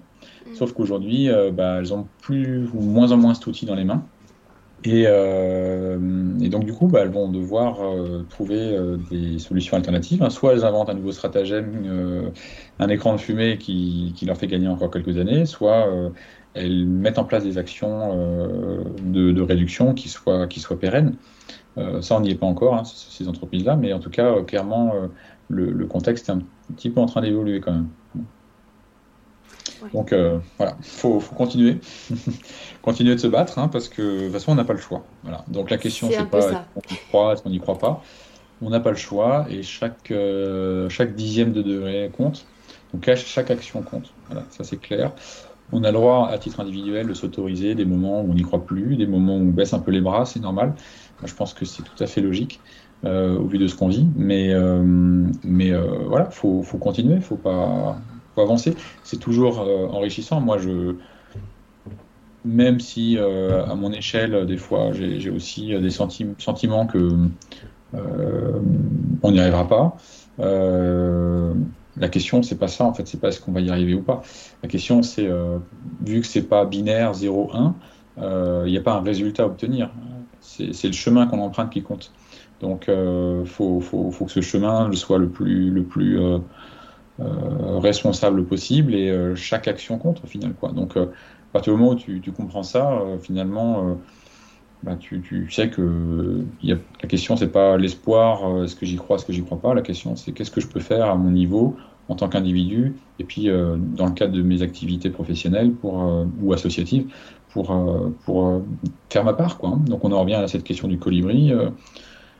Et ma part, quand on est un décideur, chef d'entreprise, bah, on a une responsabilité qui est plus importante, on a un, bras de levier qui est beaucoup plus important qu'un simple citoyen qui serait euh, ou un jeune de 18 ans, tu vois. Mais ces jeunes de 18 ans, il faut aussi leur montrer euh, un nouvel imaginaire, enfin leur, développer un nouvel imaginaire, et c'est sûr que ça, ça compte énormément, et ça, c'est un sujet, moi, euh, je pense que c'est un sujet sur lequel il va falloir que je m'investisse un petit peu plus dans les années qui viennent, parce que ça, m'intéresse, tu vois, de réfléchir à comment construire un nouvel imaginaire pour que les gens de ma communauté, entre guillemets, ou les gens qui aiment les mêmes choses que moi, hein, sur lesquels je peux avoir prise, euh, bah, ces gens-là, dans mon parcours ou dans ce que je fais, euh, sans prétention évidemment, c'est pas la question, mais qu'est-ce que je peux faire pour euh, donner un modèle d'un truc qu'on peut faire, quoi, comment je peux inspirer les gens, quoi. Bon, alors évidemment, tout, tout, ce que tu dis, ça me fait beaucoup penser au voyage, au tourisme, etc. Parce que c'est le domaine dans lequel je suis, donc automatiquement c'est le domaine dans lequel j'ai plus de billes les, gens, qu'est-ce qu'ils veulent quand ils veulent voyager? Ils veulent vivre quelque chose de différent. Ils doivent vivre une expérience. Ils veulent pouvoir revenir et dire ah, j'ai fait, fait un truc de dingue. Et en fait, il faut leur faire comprendre que ah bah c'est sûr que si tu pars euh, une semaine à Cancun, tu vas vivre un truc de dingue. Mais est-ce que ça va pas être encore plus exceptionnel si tu pars faire un trek pendant une semaine euh, pour découvrir les écrins hmm. Tu vois ce que je veux dire? Et je pense que ça, c'est, c'est cette partie de, de, de, ce dont tu parles, de, retravailler les imaginaires pour faire comprendre aux gens que bah, peut-être que tu vas encore plus vivre, plus vivre de choses, encore plus sentir grandi si tu restes ici et que tu découvres où tu vis en fait. Mm. Ouais, non, mais c'est. Alors, dans le tourisme, c'est cette notion de nouvel imaginaire. Euh, euh, c'est hyper important. Je pense que c'est un, un, pour moi, c'est vraiment un sujet que je trouve euh, aussi très intéressant. Moi, je n'ai pas de compétences fortes en tourisme parce que c'est pas ma, ma, formation, mais euh, par contre, c'est un sujet que je trouve intéressant à titre personnel. c'est un sujet qui est, qui est, très intéressant, je trouve, parce que le, tourisme, et quand j'ai tourisme, je parle plutôt du voyage, c'est trop important aujourd'hui dans la vie des gens dans l'imaginaire des gens pour que tu leur enlèves. Tu peux pas stricto sensu dire aux gens maintenant tous il faut qu'on arrête de voyager parce qu'il n'y a que ça qui peut nous sauver. Tu peux pas, ça marche pas. Autant tu peux leur dire il faut trier, euh, il faut faire attention et manger local. Ça, c'est des efforts que les gens sont capables de mettre en place. Leur dire bah, il faut que tu renonces à ta semaine à la plage, c'est beaucoup beaucoup plus compliqué parce que pour beaucoup de gens, bah, leur travail c'est un peu compliqué, ils économisent pour pouvoir partir, etc. Donc c'est quelque chose qu'on va pas pouvoir diminuer. Enfin, si, mais voilà, c'est pas quelque chose qu'on va pouvoir couper du jour au lendemain, à, hormis cas exceptionnels comme on a eu avec le Covid, etc. On va pas pouvoir confiner la France euh, pour économiser du bilan carbone. Donc on est obligé de travailler là-dessus pour changer les choses. Et je pense que cette partie de, de, l'imaginaire joue vraiment un rôle extrêmement important et c'est quelque chose qui se travaille euh, dès maintenant parce que le travail qu'on fait maintenant pour changer l'imaginaire des gens d'aujourd'hui, c'est ce qui va changer l'imaginaire des générations qui nous suivent et donc c'est comme ça que ça va euh, qu'on va réussir à faire comprendre que bah, ça se trouve dans 50 ans euh, dire que tu as fait une semaine en Bretagne, ça va être aussi, aussi sexy que dire que tu as fait une semaine à Cancun et ça serait mm. extraordinaire. Bah écoute, ouais, en tout cas, c'est d'autres ambitions à tous les deux, je pense. de réussir à rendre le local plus, plus sexy et puis euh, euh, ralentir aussi. Je pense que ça, c'est un point important aussi parce que l'une des raisons aussi pour lesquelles euh, les voyages, enfin, la consommation de voyages a lieu, c'est parce qu'on a des vies de fous. et du coup, on se dit, bah, j'ai qu'une semaine, et puis bah, je vais prendre un truc clé en main, tout compris. Bah oui, c'est ça. Voilà, sur ma carte bleue, paf, il y a des belles photos dans le catalogue, je prends. Euh, c'est pas trop ma conception du voyage, parce que moi, quand je voyage, euh, euh, je voyage toujours en, comment dire, en, partant de la feuille blanche et je passe pas par une agence, je me débrouille tout seul. Mais c'est tellement plus fatigant, tellement plus de boulot en amont, faut le dire. après, toi, quand je suis parti au Yukon, par exemple, bah, qu'est-ce que j'ai fait? Bah, J'ai commencé par acheté deux trois bouquins, euh, les deux sur deux trois sites internet. J'ai acheté cartes et ça c'était un an avant de partir. Et euh, ça m'a pris des heures. Je me vois encore. J'avais je passais des soirées sur mes cartes à regarder, à chercher des infos, à envoyer des mails. Euh, et tout. Et puis, bah, au fur et à mesure, je me suis dit, tiens, je pourrais faire ça, là, je pourrais faire ci, il y a un prestataire qui pourrait nous louer les bateaux à cet endroit-là. Et, et en fait, du coup, le voyage. Il devient beaucoup plus gratifiant. Un an avant. Et euh, encore aujourd'hui, il était tellement intense, tu vois, on est en 2023, c'est un voyage en 2006, donc euh, ça fait un bail. Et ben aujourd'hui, je peux te raconter euh, le voyage jour par jour, par jour quasiment, parce que c'était tellement intense que je m'en souviens, mais comme si c'était il y a deux ans, quoi. c'était voilà, c'était un, voyage hyper important. Et je pense que moi, c'est comme ça que je conçois les voyages. bon, là, c'était vraiment un gros truc. Mais globalement, quand je pars en Suède, en Norvège, c'est pareil. Première chose que je fais, j'achète des cartes. Et ensuite, je regarde les cartes, euh, je me dis, tiens, est-ce que cet endroit-là, ça passe, ça passe pas? Alors, ça va être du boulot, hein, c'est des heures. Mais euh, moi, en attendant, euh, je fais un voyage qui me correspond. Et, et puis, je, je, monte en compétence aussi parce que je prends pas un truc clé en main. Alors, je comprends qu'il y a des gens pour qui c'est pas possible, mais à mon sens, il y a un peu des intermédiaires à trouver, tu vois. c'est toujours, toujours, cette question d'imaginaire. En préparant ton voyage un an à l'avance, euh, ton expérience, comme tu l'as dit, va être beaucoup plus longue que ton voyage en lui-même. Complètement. Mm. Et donc, déjà, euh, tu vas vivre ton voyage beaucoup plus longtemps avant et aussi beaucoup plus longtemps après. Parce que ta documentation, tu l'auras toujours, que ce sera toujours un moyen de te replonger dedans et revivre ton voyage différemment. Mais en plus de ça, le moment où tu vis ton voyage va être beaucoup plus gratifiant parce que tu ne seras pas dans la consommation. Tu seras dans le, vécu d'une expérience que tu as projetée pendant un an. Mm. Ah, complètement. Donc ton voyage est beaucoup plus gratifiant. C'est sûr que quand tu vas dans une agence, qu'on te montre 14 catalogues avec 14 destinations différentes et que tu choisis celui-là, parce que celui-là, les photos elles sont trop belles, je vais pouvoir avoir un super beau Instagram, et tu payes, tu pars, tu fais une semaine, tu reviens, euh, oui, évidemment que ta gratification, elle est beaucoup bah. plus faible. Et c'est cette question de, de, travailler ton imaginaire en préparant. Euh, ton voyage toi-même, tu prépares ton propre imaginaire à vivre quelque chose et tu rentres beaucoup plus dans l'exceptionnel. Hmm. Ouais, je, suis, je suis assez d'accord et je pense qu'il faut. Alors, je comprends tout à fait que la plupart des gens euh, n'ont pas forcément envie ou les compétences de préparer leur voyage comme ça. Euh, mais il y a peut-être un, un, truc un peu intermédiaire justement à, imaginer euh, en leur facilitant un peu la vie pour concevoir quand même quelque chose qui leur corresponde. Euh, mais en leur laissant quand même euh, la capacité de, faire des choix, de décider, de, faire, de monter un peu le voyage euh, en leur proposant un certain nombre de, choses pour faciliter un peu le truc. voilà, il y a peut-être un, juste milieu à trouver. et puis profiter du voyage avant de partir, parce que je trouve que c'est tellement cool d'arriver sur place déjà en ayant des repères, en voilà. Et puis en, ressortant du pays euh, avec peut-être euh, la capacité de dire bah tiens ça je l'imaginais pas comme ça euh, ah, ça c'était voilà il y a des différences par rapport à ce que j'avais lu ce que j'avais anticipé. Ton voyage tu vas le vivre tellement plus fort je pense que tu reviens voilà.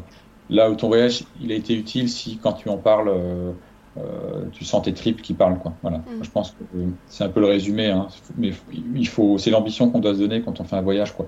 Parce que si c'est pour faire la, la, carpe euh, sur une plage, euh, je veux dire, on a des plages en France, voilà, tu n'es pas obligé d'aller à 5000 km. Quoi. C'est ça. Bon, écoute, ça fait une heure et demie qu'on parle. Je vais peut-être te laisser un petit peu tranquille. Merci beaucoup euh, pour cette conversation très intéressante. Est-ce que tu as quelque chose à ajouter avant qu'on termine? Bah, Je tiens à te remercier déjà pour euh, cette invitation.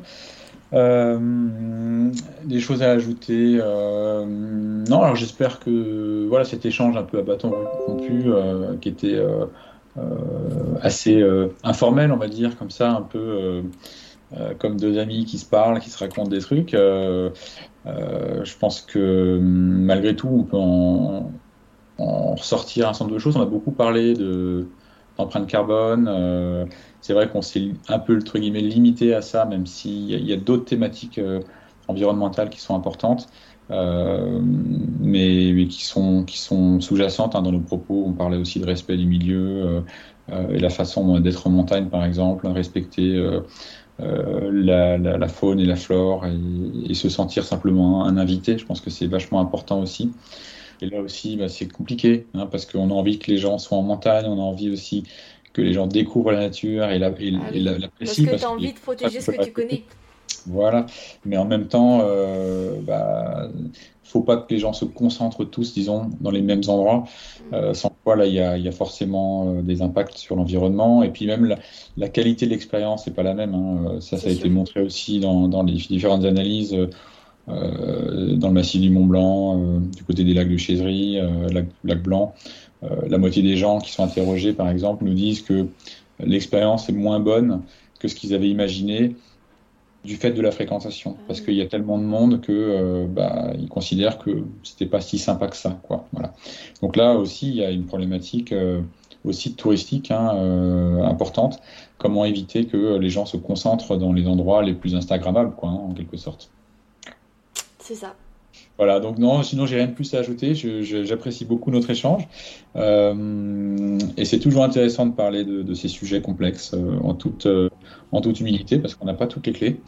et puis bah, je te souhaite le meilleur pour la suite. Merci beaucoup. Et voilà, le podcast est maintenant terminé. J'espère que vous avez apprécié cette conversation avec Benoît.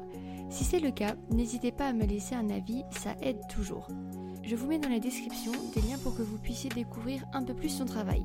Je vous ajoute aussi des ressources pour que vous puissiez calculer votre propre bilan carbone et pour approfondir les sujets que nous avons abordés aujourd'hui. Et comme d'habitude, si vous avez la moindre question par rapport à cet échange, n'hésitez surtout pas à m'écrire sur Instagram ou par mail dans l'adresse qui se trouve directement dans la description. Merci d'avoir écouté cet épisode et je vous dis à la prochaine